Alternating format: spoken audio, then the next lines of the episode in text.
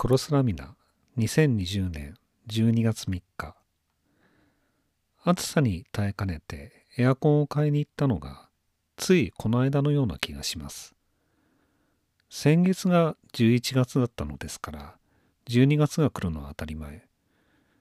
むしろ来てくれなかったら大変なことではありますがそれでも時の流れの速さに驚くのが人情というものでしょうか。10月末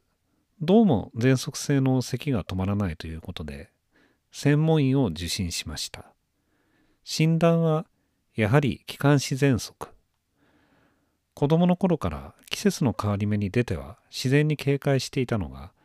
とうとう継続的な治療が必要と言われてしまいました。あなたの数値だと昔だったら大病院に入ってもらうところですよと散々脅されながら処方を受けこのところ幸いに安定してきています。喘息で厄介なことの一つは咳が出ていなくても体がだるいことです。酸素が足りていない。睡眠も浅いということでもやのように倦怠感が続きます。ただでさえ運動不足のところへ持ってきて倦怠感が重なり今度はコレステロールや脂肪肝の数値が上がっていく。およそ健康的とは言えない生活となってしまいました。今はとにかく喘息をコントロールし少しずつ運動量を増やしていけるように回復を待つしかありません。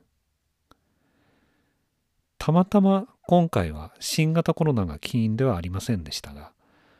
おかげで報じられる発症された方の様子をわずかながら伺い知ることができている気がします。単なる風邪みたいなものという決まり文句を耳にするたびに、バカ出ないのとつぶやくのが習慣となってしまいました。気力も何も伸びてしまっている間に第3波は容赦なくやってきています。国家あるいは政府だけでなくこの国そのものが個々人の生命を守る関心を向ける機能を失っているのだと思います。システム有機体あるいは個々人の性を支える土壌としての存在が砂のように散り散りになっていく。そのイメージが頭から離れません。第二次世界大戦後敗戦後最大の危機に彼彼女らは何をしているのか。ハンコの廃止に憲法の書き換えあるいは学術会議の任命拒否が今やるべきことか。やるべきことと知りつつやらないのではなく彼彼女らは本当に真ってこの危機を認識していないのだと前提を変えなければならないのです。生活苦に言えば個々人の生命を守るという概念そのものが認識の外であり、従って存在しないものが危機にさらされようはずがないのです。私があるいは私たちが自分たちの生命に価値を置くならば